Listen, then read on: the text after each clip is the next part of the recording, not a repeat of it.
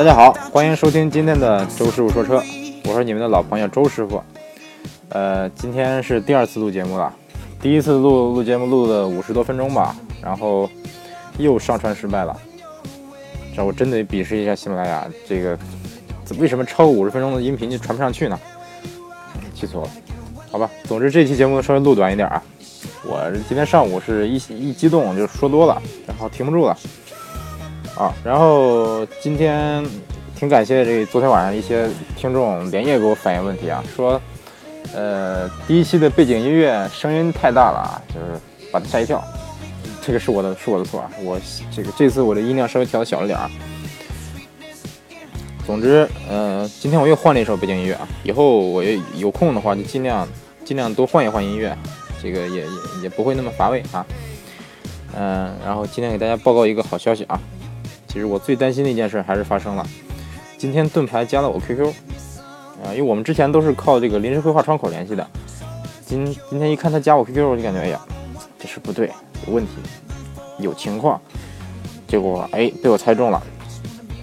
他上来这个盾牌就就跟我说了说的，他说我的电马我在喜马拉雅做的节目不错，做的相当好，说我简直就是个天才，我这就是个天生就是做主播的料，一听我就是学播音的。他感觉他跟刀刀跟刀哥简直就是跟错人了，他以后就要跟跟着我混了。嗯，好吧，这个这里边稍有有一定的这个夸张哈，这个您不用当真。总之就是。他这个我得到了盾牌的鼓励，我感到很高兴。这个其他的不这个这个细节就不说了啊，可能涉及到一些一些这个商业机密。总之，非常感谢盾牌在这个百忙之中抽时间听我节目。但我还希望刀哥也顺便听听我的节目啊，最好最好能在刀哥的节目里边顺顺便给我做个小广告，那就更好了。比如说，比如说这个。哎，我最近听了这个周师傅的节目，叫《周师傅说车》，这个节目做的真不赖呀，大家都去听吧。然后我的粉丝人数瞬间就暴增，哎呀，想想有点小激动啊。啊，好吧，这个不歪歪了，进入今天的今天的正式话题啊。哎，说了两遍。好，首先第一个问题，嗯，昨天漏的这个问题了，嗯，简单回答一下啊，自动挡和手动挡的维护成本差距大吗？差距大。嗯，因为这个朋友应该是要想跑出租，这个音乐声有点大，我把音乐稍微调小点啊。好，现在音乐关了。呃，因为这个朋友他应该是想考，嗯，去考虑跑出租。嗯，跑出租的话，我还是建议自动挡，啊呸，我还是建议手动挡。呃，因为大多数出租车都是手动挡，具体为什么我也不太清楚啊，是不是因为，嗯，手动挡开起来是不是会更平顺一点？啊，不是平顺，估计是还是是使用成本的关系关系吧。因为自动挡比手动挡贵，最少贵一万块钱。嗯，估计这些的哥们可能会比较在乎这一万块钱。那如果如果说是这个，比如说出出租车公司的话，是不是他们估计也舍不得多多花这一万块钱买自动挡？毕竟手动挡可能还是要稍微省油一点。啊，实际现在很多这个好的变速箱，好的自动变速箱都是要比手动手动挡要省油的。但是怎么说呢？自动挡应该都是一些就是偏低端一点的车型，可能不会有那个那么好的变速箱。嗯，这可能有人问，哎，都大家都说手动挡省油，怎么你说自动挡省油啊？呃，其实你想，手动挡你再省油，你手动挡无非是五五到六个档，对不对？而且一般的都是五个档。像自动挡呢，现在的主流都是六 AT 了，对不对？基本上六个档、七个档、八个档，甚至九个档。那档位多这么多，它它。就比如说这个最近这个奔驰新出的九 AT 吧，它在一百二十迈巡航的时候转速只有一千三百转，这是个相当低的转速。嗯，这个大家都应该知道。比如说你这个同样的速度，你转速越低，那当然越省油了，对不对？嗯，而且如果说自动挡匹配好的话，它其实也能这个尽量维持一个低转速。就是，嗯，如果如果说。它有这方面的优势。如果说这个自动挡自动挡真的匹配的够好，那我感觉它想它它油耗做到比手动挡更低，完全有可能。对，真的是完全有可能。当然有有些人这个开手 开手动挡，他就比如说一千转刚过一点点就换挡，那那有点夸张了。那你要你要你要这么开的话，那未必这个自动挡能比手动挡更省油。但是正常来说，我还是倾向于买自动挡。如果说你家用的话，当然这个这个朋友是开出租的话，那还是推荐手动挡。嗯，维护成本差距是有差距的，首先那那个多换了一万块钱，这就是这就是这一方面。另外，这个自动变速箱是不是要换变速箱油？嗯，具体我也我也不大清楚，因为我之前的车都是手动挡的。嗯，反正而且这个如果你买的是一个不大皮实的这个自自动挡变速箱的话，比如说这个 CVT，一些品牌的 CVT 或者是双离合，那可能比如说你要是出保以后变速箱坏了，关键你你像你跑出租是不是？你可能一跑就是十几万公里、几十万公里的。那出变速箱坏了，这你一换就是个挺高的成本。嗯，所以我还是建议选手动挡。好，下一个问题啊，周说一下 ESP 还有四驱的问题吧。嗯，那好，简单说一下啊，ESP 就是一个嗯电子稳定程序，稳定这个车身姿态用的。比如说你开车的时候感觉到这个电脑监测到，哎呀，你这车要失控了。那比如说它是它推头或者它甩尾。那它就帮你通过刹车呀，通过限制发动机动力输出啊什么的来纠正一下这个车身姿态，降低你这个彻底失控的可能性。当然它还是有限的，它这个这个虽然是是个挺好的一个一个功能哈，但是它的效果怎么说呢？还是有限的。嗯，所谓的有限就是说，如果说你速度太快了，或者说你这个地面附着力真的是低，那它其实也没没没有办法。所以说不要迷信这个配置啊，这个配置固然是有比没有好，固然是很很好用的一个配置。但是最好啊，也我我也推荐啊，买车最好是能买带 ESP 的车。嗯，但如果说是，但是你也不能说盲目迷信它，对不对？最主要的还是安全驾驶、安全意识，这个是最最重要的。嗯，如果你想体验它的效果的话，像我之前好像说过，你找一个四驱车，呃，不，找一个这个后驱车，嗯，扭扭矩大一点的，比如说这个三十八、三二八 i 或者是三三五 i，三二八 i 就够了，你就油门到底。你就能看到这个 ESP 灯，ESP 灯在一直在闪。如果说扭矩扭扭矩再大一点儿，比如说这个，比如说野马啊，但不是普通的野马，比如说这个野马这个这个 Shelby GT 五零零，就是五点零五点零 T 八缸的那个野马，你你你不用油门到底，你油门踩深了，这个 ESP 根本拉不住这个车身，它就开始这个原地打转呐，或者是甩尾甩甩着尾起步这样。嗯，所以说这就体现了说它的作用是有限的。怎么说呢？你毕竟这个轮胎的抓地力，这个是根本。然后下一个问题，哎，是刚才还有呃还有四驱，对，啊，简单说吧，四驱分为两种，公路四驱和这个越野用的四驱。嗯，这个说的比较比较白话。公路四驱就是比如说像这个奥迪的 Quattro，比如说这个呃北斗星，不是北斗星，斯巴鲁，对。就斯巴鲁的全时四驱，这两这两个品牌应该是全时四就应该是这个全时四驱和公路四驱方面做的最好的。嗯，然后越野用的四驱那就多了，是不是？你像帕杰罗，像陆巡，嗯，牧马人，是不是都有四驱？简单说就是四个轮都有动力，嗯，通过传动轴来把这个动力输出到四个轮子。如果说有打轮的，有有哪个轮子打滑了，它可以说，比如说这个一左前轮打滑了，左前轮陷到泥里了，那还有三个轮能转，还有还有三个轮有动力。那脱困的可能性就大大提高了，大大概就是这么一个道理。然后这补充一点啊，就是全时四驱是不能拖车的，因为，嗯，怎么说呢？什么叫全时四驱？什么叫分时四驱呢？分时四驱就是说这个四个轮子不一定一直连着，嗯，你可以通过手动或者通过自动来把它随时从两驱和四驱之间做切换。全时四驱就是它无论无论什么时候，这个前轮后轮都是硬连接的，嗯，也就是说。无无论什么状态，这个车都在以四驱的形式跑。那如果全时四驱，那油耗肯定要稍微高一点了。啊，为什么说全时四驱不能拖车呢？因为你拖车的，你要正常的方式，比如说拖两个轮，那另两轮着地，因为它这个四轮是硬连接的，那就很容易说吧嗒一下子，就是车里边就，是不是传动轴断了或者怎么着了？嗯，就一般来说，全时四驱的车背上应该这个车车屁股上应该一般都会贴一个标志，就是全时四驱，请勿拖车。当然，你要是拖车的话也可以拖。就是把车吊起来，放到板车上，嗯，这应该就是唯一的方法。所以说，如果你买的是全时四驱的车，注意啊，如果坏了的话，千万不要随便拖车。然后下一个问题，嗯，说新低配克鲁兹一吨不到，跑高速不会发飘吗？材质轻，安全安全性是不是就不好了？美系车还能买吗？嗯，这怎么说呢？这这只能说最近这几年吧，很多。你说水军也好啊，说是公关也好啊，他们在一直在宣传一个比较错误的一个理念，就是车越重越安全，车越重跑高速越稳。这个其实就是说好听点儿，就是说难听点儿胡说八道；说好听点儿就有点歪歪曲事实了。因为安全性跟材质跟这个轻重有什么关系呢？没有必然联系啊。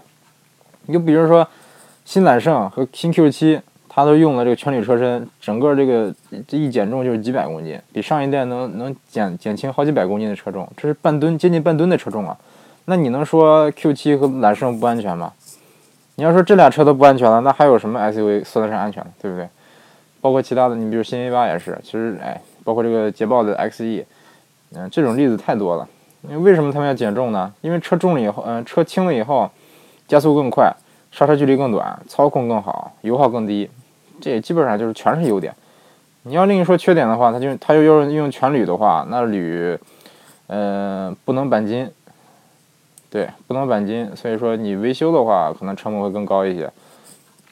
啊，但是这这也提醒大家，如果说你你在路上看到豪车，就离得离得远一点，因为。像这些豪车吧，比如哪怕是这个一般一般的，比如说宝马三系，它虽然说成本成本问题不会用全铝车身，但是它的车门包括这个后备箱啊，包括这个引擎盖啊，很可能是铝的。这你稍微给它碰，你比如说碰一下凹了以后，它也不能做钣金，基本上这个就只能整体更换，那这维修维修费用就上去了。但你要说你有保险啊，那无所谓，但是尽量还是还是说躲得远一点。呃，要说这个缺点，那估计这是这就是唯一的缺点了。因为这个铝和铝合金的其实强度还是比较高的，嗯，所以说你不用担心它它因为用了这个轻量化的材质而而导致它的这个车身刚性下降，啊，所以说你比如说这个新克鲁兹和包括这个别克的这个威朗，其实也是这样，它的你比如说用铝用了铝合金的防撞梁，甚至说用了整个这个铝合金的副车架，这就让它的这个重量大大提升了，因为大家都知道这个铝合金的密度是相当相当低的。嗯，就比如说家里你们家里可能有那种银色的那种小盆儿，或者小碗，或者小水杯、小缸子，嗯，这样这样的东西，嗯，就给你的感觉就是很轻，嗯，不是说感觉很轻吧，它就是很轻，它就真的就是很轻，嗯，它这个比同同体积的，比的铁的或者钢的这这种这种器具要轻得多，放在车上也同样是这样。你比如像克鲁兹吧，嗯，低配的克鲁兹应该是一吨左右。它确实比较轻，以它这个这个这尺寸来说，算是相当相当轻了。呃，就是因为它用了很多这个轻量化的材质，所以导致它能把这个重量控制到很低。当然，我我是觉得啊，这是个好事啊，你不用担心说它的安全性有什么下降。啊，因为毕竟这个铝嘛，是不是强度还是比较高的。然后这个你就就比如说新克鲁兹和新英朗啊，英朗没有那么轻啊，新新克鲁兹它油耗可能是六个左右吧。嗯，这就比老款有了一个很大的提升，包括新威朗，八到九个油，嗯，我感觉也是比以往的这个别克车要要省油很多了。嗯，因因为这个这个，今天我聊天的时候，有个朋友就说，啊，说哎呀，这个这个威朗威朗这么威朗那么沉，怎么可能这油耗这么低呢？啊，我说威朗不沉的，威朗你你可以查查威朗多重，我印象中大概是一吨三那样。然后他一查说，哎呦，还不到三吨，还不到一吨三呢，一千二百六十公斤。这这么轻，这是不是偷工减料啊？嗯，这个我今天我节目刚才也回回答过了，呃，完全不是偷工减料啊。车在保证车身刚性的前提下，车越轻越好。嗯，好，下一个问题啊。嗯，我估计我估计可能有有的人不还不相信这点啊，但是你要你要是实在不相信，那也没办法，因为毕竟你买车肯定要想买个舒心。是你要是觉得说不相信这个轻的车也也安全的话，你可以买重的车，对不对？同级别的这个德系车比较轻，然后日系车日系车也不能说比较轻吧，就是相对来说，你相对美系车肯定要轻一点，因为以往美系车都是偏沉的。嗯，那你你要是觉得越重越安全，你可以买买重的车，对不对？啊，总之这个毕竟这个长时间以来都是一些这个通过一些公关辞令啊，或者一些各方面的人都在给咱国内的消费者洗脑，嗯，灌输了很多这个错误观念。你想一时半会儿就把它直直接给扭转过来，可能是有一定的难度。嗯，哎，怎么说呢？呃，慢慢来吧。然后下一个问题说，为什么日系车不用涡轮增压？嗯，啊，好吧，是这么回事，并不是日系车不用涡轮增压，是你您平常见到的，在国内能见到的日系车用涡轮增压的不多。首先有没有呢？有，早期的这个老英朗是不是 1.2T 啊？不是，呃，不是英朗，老什么？轩，呃，对，老骐达。对，日产骐达是不是？等我记得一一年还是一二年出过 1.6T 的版本，然后现在应该是停产了。然后你像 G T R，像这个三菱的 Lancer EVO，其实都是都是这个涡轮增压发动机啊。实际上来说，在国外的话是相当多的啊。比如说在日本本土，嗯，涡轮增压车你不其实不少，尤其是那种小车，像这个奥拓这个级别的，他们叫 K Car，就是0.66排量以下。八百八十公斤以下的这种这种微型车，这边叫 K Car。你就比如奥拓吧，它有 0.66T 的版本，0.66T 全时四驱的版本。嗯，想象不到吧？奥拓这还是官方版的。嗯，然后，哎，怎么说呢？其实涡轮增压车在日本应用的真的不少了。日日日系车玩涡轮增压其实玩的比较早，他们是属于说玩了段时间，发现哎呀，涡轮增压不给力啊，不玩了，就是就这个意思。嗯，所以说你你可以说现在这个涡轮增压其实是不是并不是说德系车技术先进才用涡轮增压，其实涡轮增压是日系玩剩下的。不信你看看这个，你看自主品牌很多车型的涡轮增压都是从这个都是三菱提供的这个涡轮，但甚至有有的品牌是三菱提供整机啊，这咱就不说了。再比如说宝马的 N 二零 B 二零发动机，就就二零 T 发动机也是三菱的机头，三菱的涡轮机。然后大众的 1.4T，它的这个涡轮是，也是日本产的，是日本什么什么石川岛重工，啊，我记不清的名字了啊，反正绝对是日本产的。嗯，这你可能发现，哎呀，日系车自己不不不推涡轮增压，结果他给德系车提供涡轮，这是为什么呢？嗯，可以，你可以认为是日系厂商理念的问题，因为之前他们觉得涡轮不大适合家用，嗯，他们觉得他们可能觉得这个涡轮适合。呃，更适合性能车呀，更适合这样的车。嗯，当然说，呃，我也是算是比较认同这个观点吧。毕竟你加了涡轮，你可能保养费用会上升，油耗会上升。嗯，这有人可有人可能可能会会问，哎，为什么涡轮涡轮不是省油吗？你怎么说油耗上升呢？那一会儿一会儿再讲这个问题啊。嗯，其实其实对日系厂商来说是这么回事，这个他们认为哈，这个。汽车发动机的发展应该分为大体分为四四个阶段。第一个阶段，汽油机、自然吸气；第二个阶段，涡轮增压；第三个阶段是油电混混动；第四个阶段是纯电或者是燃料电池或者是其他的新能源，比如说以后可能有核动力啊什么的啊。这我这目前为止还不知道啊。嗯，他们觉得吧，并不是说他们没没有说主推涡轮增压，只能说在国外国外市场，他们推涡轮增压的力度并没有那么大。因为他们在在本土已经玩玩腻了涡轮增压，然后觉得涡轮增压不大适合家用，然后他们就就寻思着，哎，咱弯道超车吧，咱跳过涡轮增压阶段，直接来直接整混动吧。当然确实是这样啊，所以说一九九七年这个丰田就推出了普锐斯，嗯，也其实这个混动车，你像普锐斯它的销量也不差，对不对？嗯，我记得丰田它的混动车已经卖了有八百万台了，啊，这个其实算不错了。嗯，但是说，其实他们这些混动车型的推广，在一些国家，尤其是一些发展中国家，可能是，呃，遭到了一些他们想没想到的阻力，呃，或者是政策方面的，或者其他方面的。你就比如在中国吧，嗯，它没有大没有大排量的，不是没有大量的这个推推行这个涡轮增压车型，啊，不是推行这个混混合动力车型。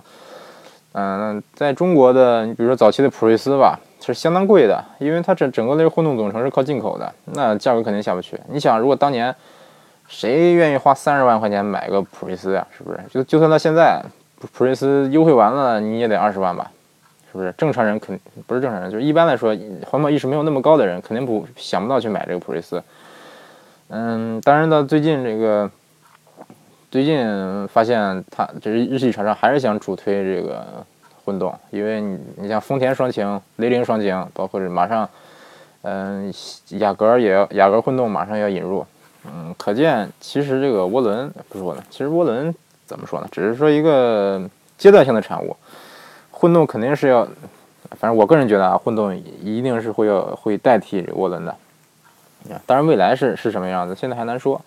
总之，日系车并不是说它不用涡轮的呀，它用过。然后现在跳过了涡轮增压这阶段，开始进入混动阶段了。你比如日本本土吧，日本本土它的它的这个嗯混动车型其实是相当相当多的，基本上你能你能想象到的很多车型都有涡轮增压的版本。比如一些呃不是涡轮增压版本，涡轮增压版本也有，嗯、比而且混动版本也也会有。你比如说这个昂克赛拉，比如阿特兹，是不是？它都有这个，包括这个 MPV 一些 MPV 奥德赛，包括阿尔埃尔法，都有混动版本。嗯、这有有些人在国内可能就觉得有点，有的感觉有点想想不通啊，为什么是这么大 MPV 还要整混动呢？嗯、你你可以把这个 混动理解成一种动力总成。你就想 MPV 有没有可能用涡轮增压？有可能吧，是真有可能的，对不对？所以说，你就你就可你可以把混动理解成为，比如说 1.4T，对，它其实就是一种动力总成而已，嗯，只不过是一种就是稍稍微更环保一些的动力总成。对，那像这个问题算是解解决了啊。然后下一个问题就是刚才说过，呃，涡轮增压省油吗？呃，其实涡轮增压是不省油的，嗯。不能说百分百绝对不省油吧？正常情况下，涡轮增压是不省油的。你说它是它它有没有可能省油呢？有可能。它在什么情况下会省油呢？呃，同扭矩的情况下，涡轮增压发动机会比自然吸气发动机省油。同扭矩是什么意思呢？扭矩大了，加速就快嘛。你可以理解理解成为相同的加速加速能力的这样的车，嗯，涡轮增压发动机会更省油。比如说呢？一点五、一点五 T 或一点六 T 的发动机，它的扭矩大概跟二点四的自然吸气的这个车型差不多。那一点五 T 或一点六 T，它的油耗应该是会比二点四自然吸气的车要低一些的。如果说同样同样的这个车重的话，啊，但是是有可能哈。嗯，也就是说，在在这种情况下，涡轮增压会省油。那比如说，同样的一点六的自然吸气和一点六的涡轮增压比，哪个省油呢？那肯定一点六的自然吸气省油，对不对？因为毕竟加了涡轮增压，它这涡轮增压它不是说不能保证这在整个的撞头曲线内全部一直是省油的，因为涡轮增压在接手之前，它是有它是要 有一个负压阶段嘛，这个阶段其实是反而更费油的。简单说就是涡轮增压是像一个扇叶一样的形状，呃，你就可以理解成呃由气缸燃烧产生的这个废气去吹这个扇叶来。因为这个吹扇叶，它不是有有有一个扭有会产生一定的扭矩嘛？通过吹扇机吹吹扇叶来增加这个发动机的扭矩。也就是说，这个涡轮增压实际上来说是是发动机升功率的一种途径。嗯，因因为这个大家都知道，改装改装的时候有时候会运用涡轮增压，也就是说它它就是一个方案，并不是一个怎么说呢大趋势啊，或者是多么先进的。科技啊，这个其实没有，其实这这也很大很大程度上是一种是一种公关辞令。所以说，嗯，这个问题很简单，就涡轮增压一般来说不省油。你要想省油的话，尽量是选自然吸气的版本。你就比如说速腾 1.4T 和速腾1.6，那哪个省油啊？那当然1.6 1.6要省油一点。嗯，为什么呢？有有人觉得说，哎呀，他我看他我看他们这个标的油耗挺低啊，那为什么低呢？因为，嗯，因为你想涡轮增压发动机不可能说。就就比如说，你就又又想让马儿跑，又想让它吃的少，这是不可能的。它如果想使跑得快的话，它肯定吃的多。涡轮增压发动机发动机也是这样。为什么说它像一点，比如说一点四 T 发动机标的油耗很低呢？比如说它一百二十迈行一百二十迈匀速行驶，这时候它不需要加速了，它的涡轮不介入，这时候它就可以可以理解成是一个一点四的发动机，一点四自然吸气的发动机，那它的油耗比一点六低，那是可以理解的，对不对？如果你想让它急加速的时候，那涡轮介入，它的这个功率提升、扭矩提升，那加速是快了。但这段时间它的你在急加速的时候，它的油耗肯定是高的，因为正常来说测油耗人肯定不会说去测急加速时的油耗。所以说，如果你有个涡轮增压发动机，啊不是有，如果你有一款带涡轮增压这个的的车型的话，你可以试试。你地板油的时候，你看输出油耗显示多少，肯定显示三十多升、四十升，对不对？那就跟普通自然吸气车没什么区别了。所以说。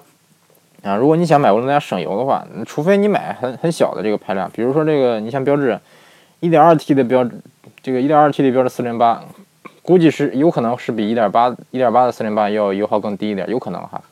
啊，但我也没有详细对比，我只能说有可能。呃，所以我感觉你你不要说为了省油而买买涡轮增压，涡轮增压是一个增加功率、增加扭矩的一个途径。所以你就是说你如果需要动力的话，你可以考虑涡轮增压。比如说我就想要一个比较强劲的推背感。给人家给人这种强劲的动力的这种车型的话，你可以考虑涡轮增压。但是如果说你觉得没必要的话，比如说你平常不怎么跑高速，你平常那个就在市区代步，那正常自然吸也够了，一辆一点五点一一点五的一点六的，像 B 级车的二零，那也也够了，真真的是不需要说那么太强的动力。如果说你你要说我跑我经常跑高速，那你高速是高速超个车什么的，那确实需要一个相对来说比较强的后劲儿。那你可以考虑一下涡轮增压车型，对不对？嗯，对，这个这个问题算是回答完了吧？有有关，嗯，具体是有关涡轮增压的这个这个问题，咱以后可以单开一些话题来细说一下哈。那行，这个这期节目录了二十五分钟，嗯，这期节目就先录到这儿。嗯，因为怕录太长的话，这个节目再上传不了。那行，感谢大家收听今天的周叔说车，嗯，咱们下期再见。sweetness in my life. Sugar, yes, please. Won't you come and put it down on me? I want that red velvet. I want that sugar sweet. Don't let nobody touch it unless that somebody's me. I gotta be a man.